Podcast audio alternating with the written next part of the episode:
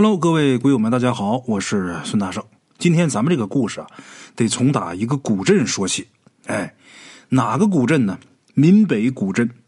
闽北古镇是一个有一千多年历史的这么一个古镇啊。由于它地处闽北最北部，自古呢就有福建北大门之称。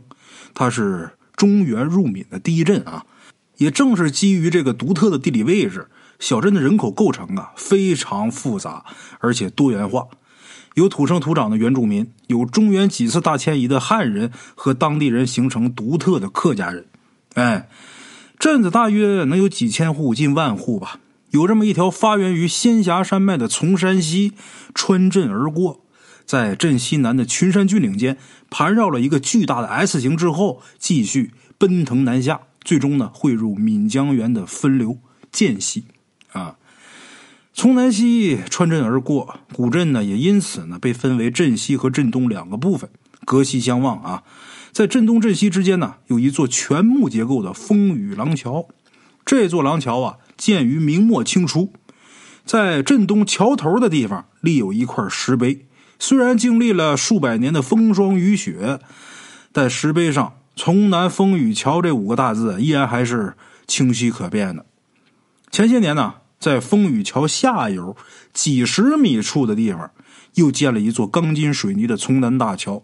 这座大桥啊，可以通过各种的机动车辆和行人。于是呢，这风雨廊桥也就逐渐的退出了历史的舞台，成了从南西两岸人们茶余饭后聊天的一个休闲场所了。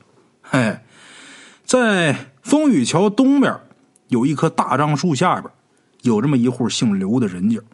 如果翻阅古镇刘姓族谱的话，就会发现啊，刘姓祖先早在南宋时期就因为躲避中原战乱，分别从打河南、山西一带一路南下，最终是分为两个部分：一部分逃往浙江丽水、青田一带，另一部分呢进入福建境内，也就是闽北这一带。由此算来呀，得有近一千年的历史了，几乎和这千年古镇形成了年代完全一致啊。因此呢，这个刘姓就是这古镇最大的姓氏，人口众多。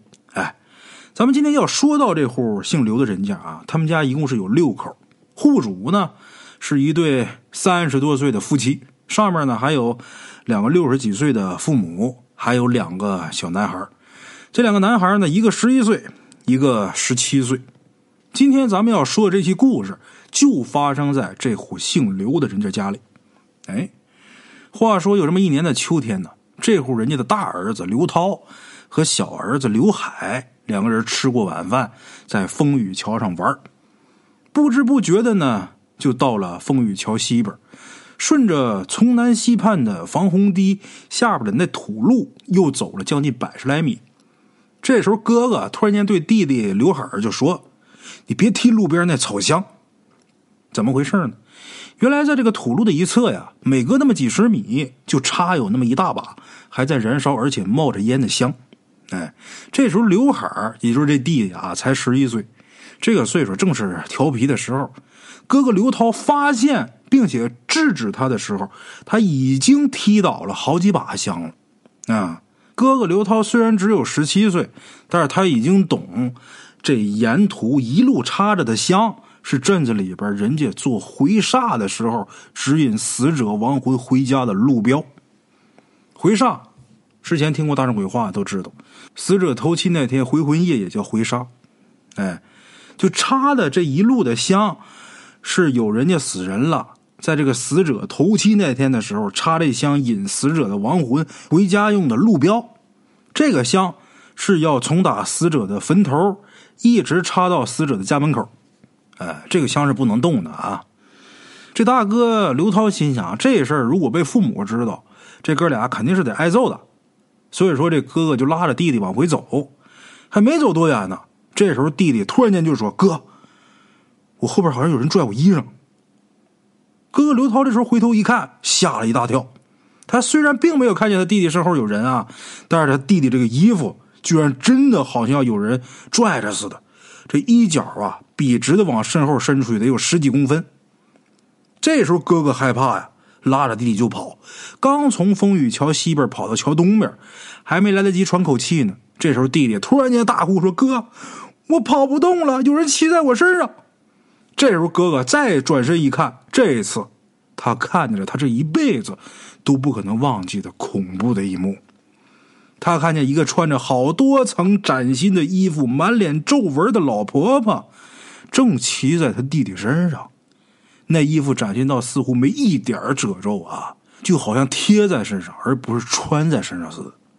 这时候，这老婆婆突然间张嘴一笑，露出了黑乎乎、没有一颗牙的这个口腔啊！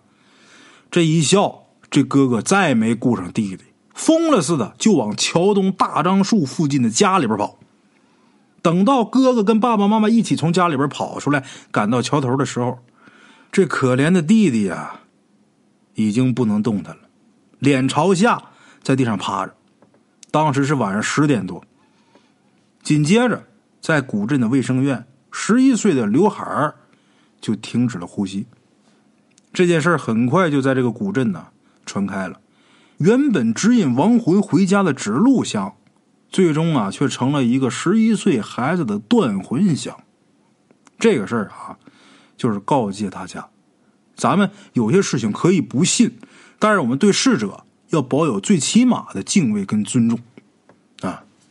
好了啊，这就是咱们今天的第一个故事啊。接下来大圣啊，再给大伙儿说一个咱们鬼友提供的这么一个故事。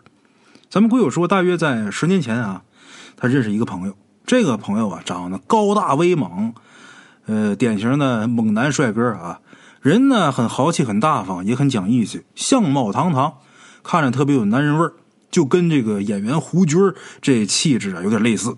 哎，咱们鬼友认识他的时候啊，那个时候他这朋友才三十来岁，但是啊，他已经是一个企业的头头了。像这样的帅哥，又是一个成功男士啊，当然很招女人的喜欢。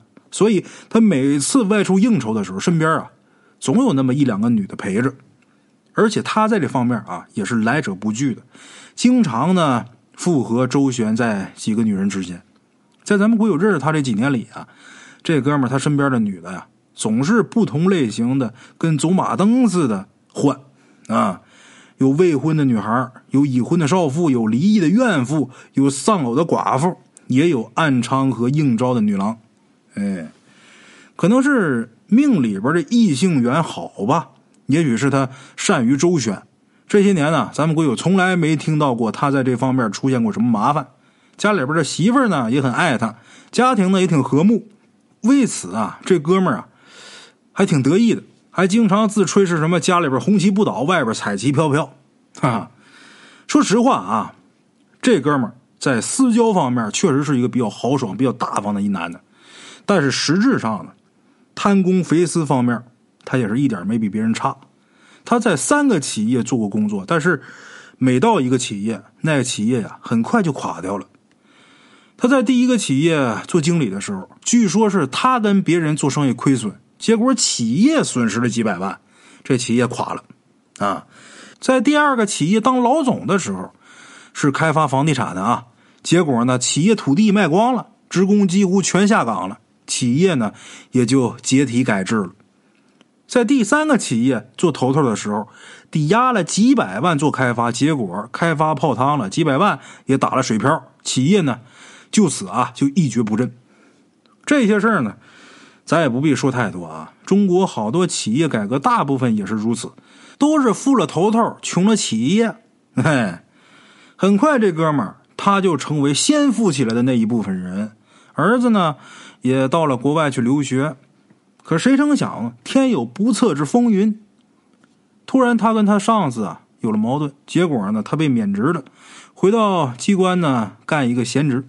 为此呢，这哥们还经常是愤愤不平，认为上司是假死报复啊。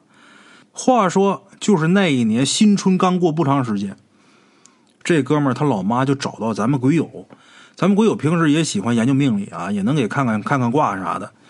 然后那哥们儿他老妈找他就说呀，今年春节吃年夜饭放鞭炮的时候，这鞭炮啊有好几次呢都点不着啊。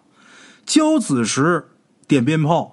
中途断了，或者说大过年点这鞭炮怎么点都不着，或者点完之后不能这一下就噼里啪啦的都响完，就会被认为这是在新的一年当中有不顺的地方，或者是会有什么不吉利的事发生。哎，这哥们他妈找到咱们鬼友啊，是想让咱们鬼友给看一卦，是不是家里边要出什么事儿？一开始他妈认为是家里边老爷子有问题，因为老爷子已经病了好一阵了啊，找咱们鬼友给看看是不是老爷子要不行。咱们鬼友给扎了一卦之后就说呀，这老爷子的问题不是很大，恐怕你儿子今年会有些问题，得小心点啊。这老太太呢有两个儿子。两个儿子呢混的都不错，所以他妈呀听咱们鬼友说完之后有点不以为然，然后咱们鬼友就劝他说呀：“您回去啊，跟您家人说，多行善积德总是有好处的啊。再别的也不能多说什么了。话说就是那年的五月份，咱们鬼友的这个朋友啊，突然间就得病了，人高马大的啊，突然间得病了，几个月就不行了。咱们鬼友去看他的时候。”他话都已经说不出声了，两个眼睛啊开始往上翻，一米八多的大个这会儿消瘦的已经脱了相了，不成人样。几天以后撒手人寰，人就走了。咱们鬼友作为他的朋友，他这朋友英年早逝，咱们鬼友肯定也是比较痛惜的。可是他这朋友死完之后啊，他之前所在的企业的职工，特别是下岗职工。无不拍手称快，有的说是他死他就应该死，千夫所指，无病而死；还有的人就是说善有善报，恶有恶报，啊，总之呢，这哥们他待过的企业没几个人说他的好话，啊，他死以后不长时间，他媳妇儿也改嫁了，儿子呢在国外留学也念不下去了，回国打散工，只有他妈啊。一直咽不下气，还好多次找到他儿子的上司骂人家，啊，认为是 人家上司把他儿子给放死了。听说还专门上人家堵门去诅咒人家去。哎呀，可惜这老太太呀，直到他儿子死，他还不明白这道理。福祸无门，为人自招啊！啊，咱们鬼友说他这朋友到底是不是恶报而死？信者呢，坚信称是。不信的呢，嗤之以鼻，各自思量，各自理解吧。啊，不过大圣觉得啊，老话讲“举头三尺有神明，多行不义必自毙”，这个道理是亘古不变的。哎，包括大圣，我也是没事经常帮人家看看八字啊，看看卦。这么多年累积下来看的八字啊，数量也是非常庞大的。嗯，大圣，我通过看这么多八字啊，总结出来一个道理。就是，凡是行恶不善的人啊，晚年不是凄惨孤独，就是暴病横死。相反啊，如果是心地善良、经常积善修德的人，早年、中年，即便是贫困交加，到晚年也会相对比较幸福安稳，儿孙也是比较争气、比较孝顺。哎，这就叫善似青松，恶似花。看看如今不如他，待到风吹雨打时，只见青松，不见花。哎，好了啊，这就是今天咱们要说的这第二个故事啊。前面两个说完了，大伙听着不过瘾，大圣啊，再给大伙说一个啊。咱们今天要说这第三个故事啊，得从打一个手艺人说起。干什么的呢？扎纸的。嘿，这位啊，姓刘，扎纸刘。扎纸流这手艺在方圆几十里这地头上仅此一家，别无分号。他做的纸人纸马栩栩如生，让人看完之后啊叹为观止。嗯，话说那几年呢，扎纸流的腰包啊一天比一天鼓。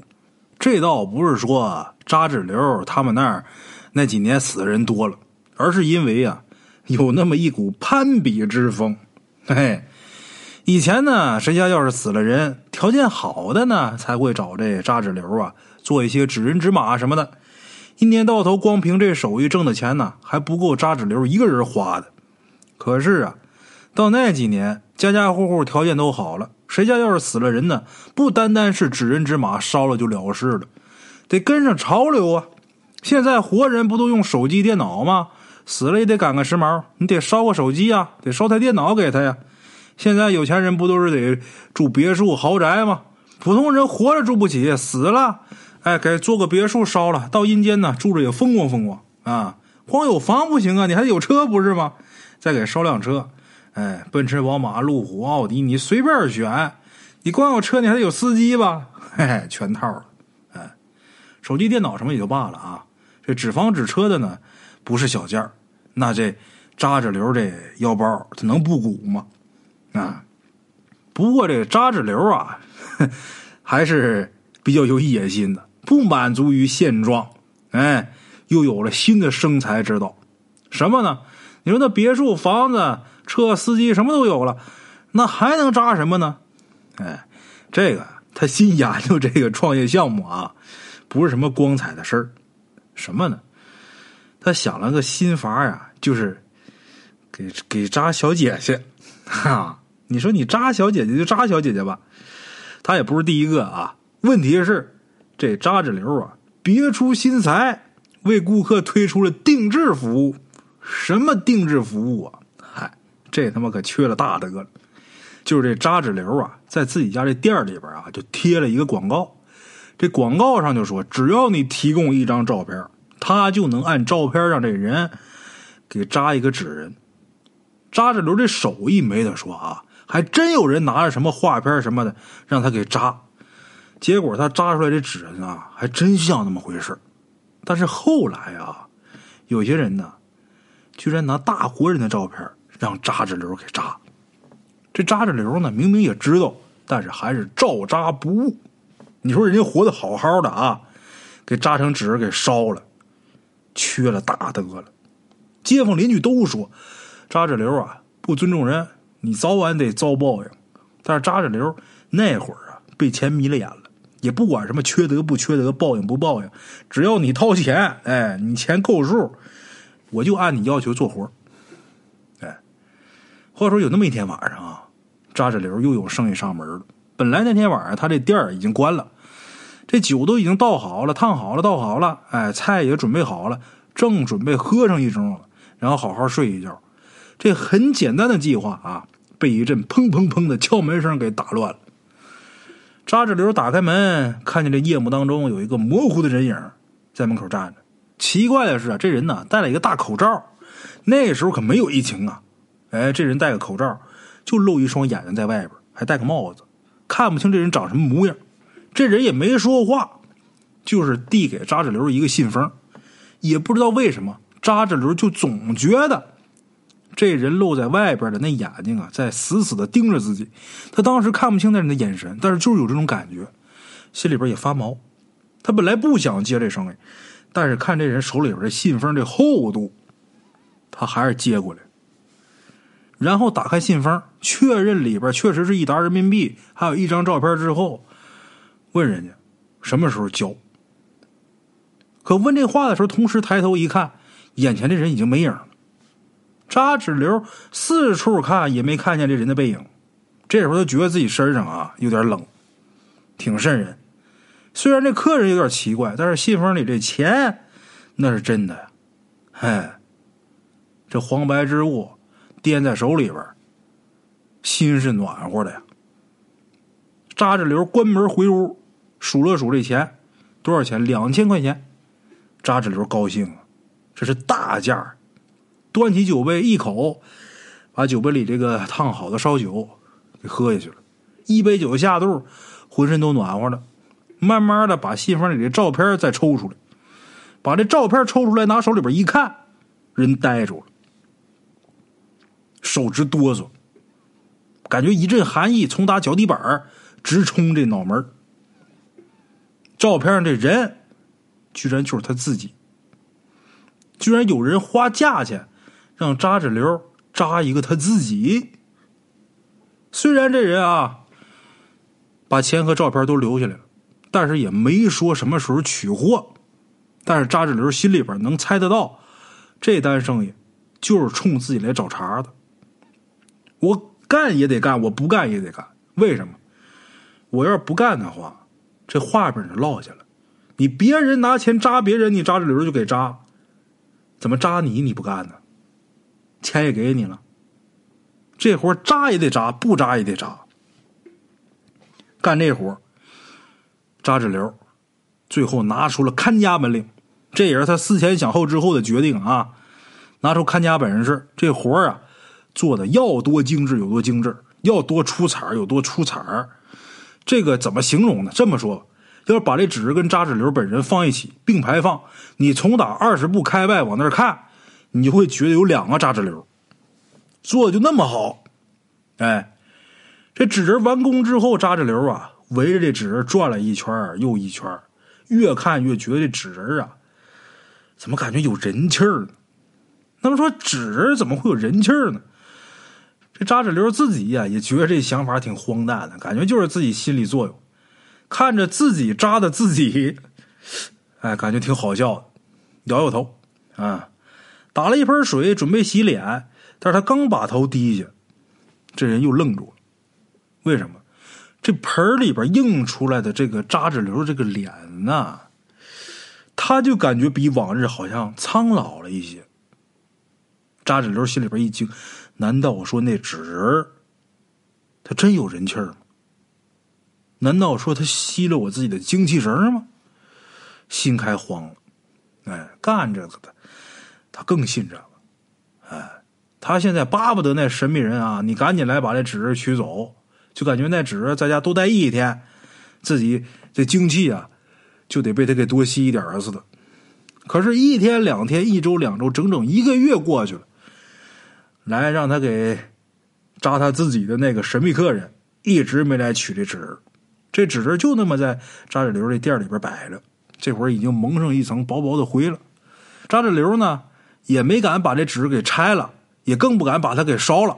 哎，平日里呢他都不敢靠近那纸人，倒是来店里这些客人啊，一看这纸都啧啧称奇啊，就说你真是那个。这个纸无形当中成了扎纸流店里的广告模特了。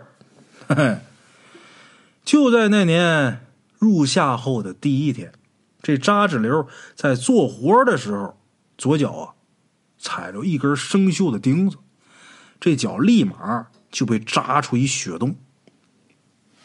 这脚踩着钉子了，扎着了，疼的站不稳，这人呢跌倒在地。当天晚上。躺床上扎着流啊，就开始发烧，说胡话。他一直说一句让人听不懂的话，什么呢？命啊，这都是命啊，我自己给自己安排的命啊！这扎着流啊，最终还是因为这根生锈的钉子破伤风死了。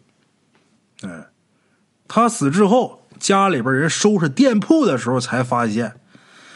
他扎的那个自己，他为了扎那纸人不那么像自己，特意在那个纸人完工之后，悄悄的用朱砂在这纸人左脚的脚心上点了一颗红痣。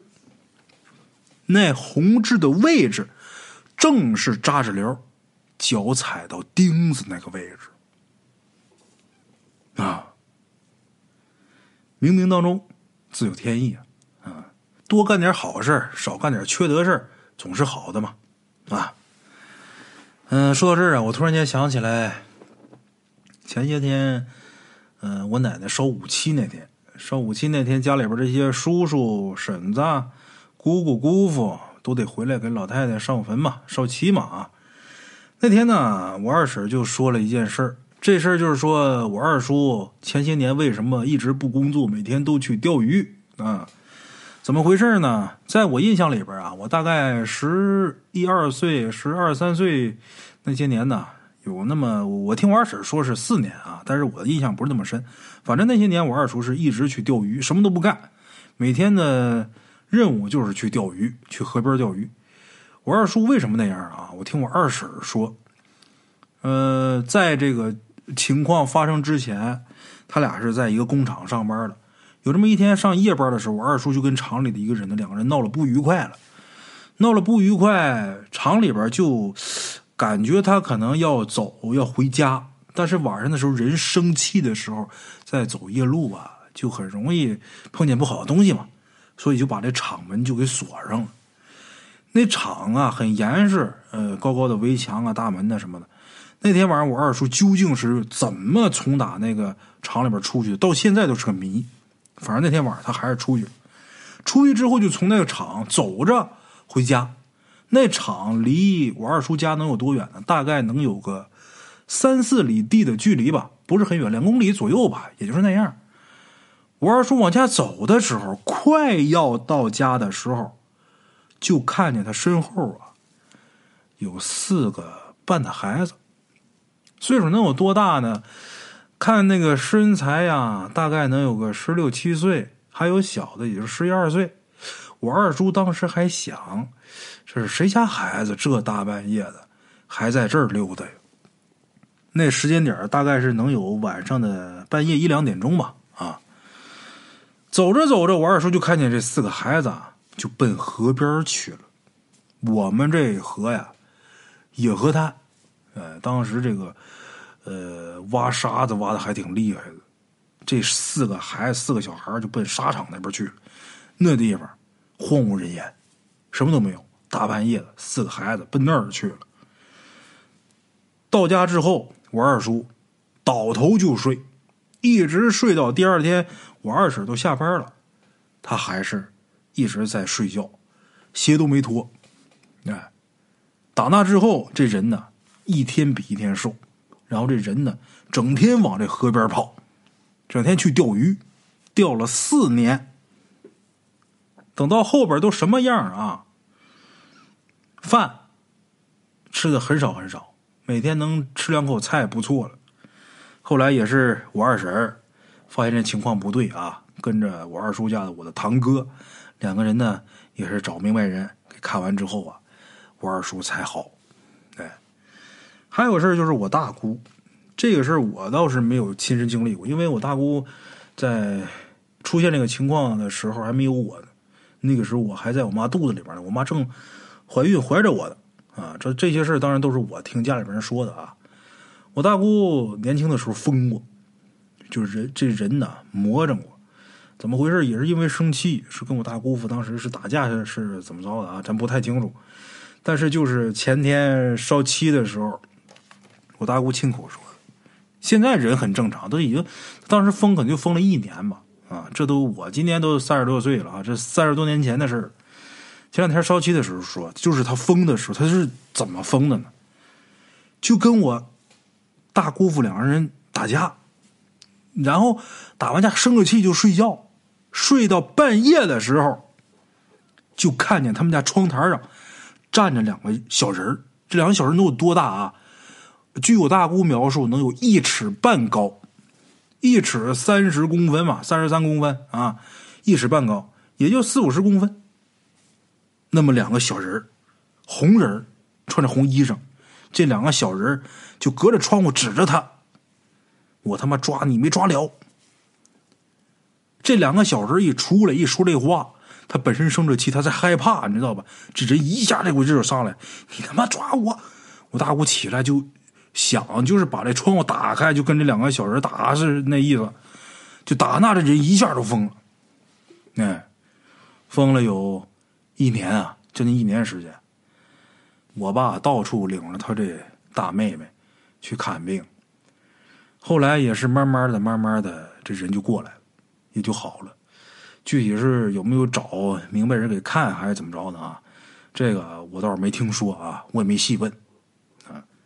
就这么两个呃小故事，我觉得不错啊，在今天节目后边给大伙儿加加餐，哈哈。好了，我是孙大圣。咱们今天呢就说到这儿，下期见。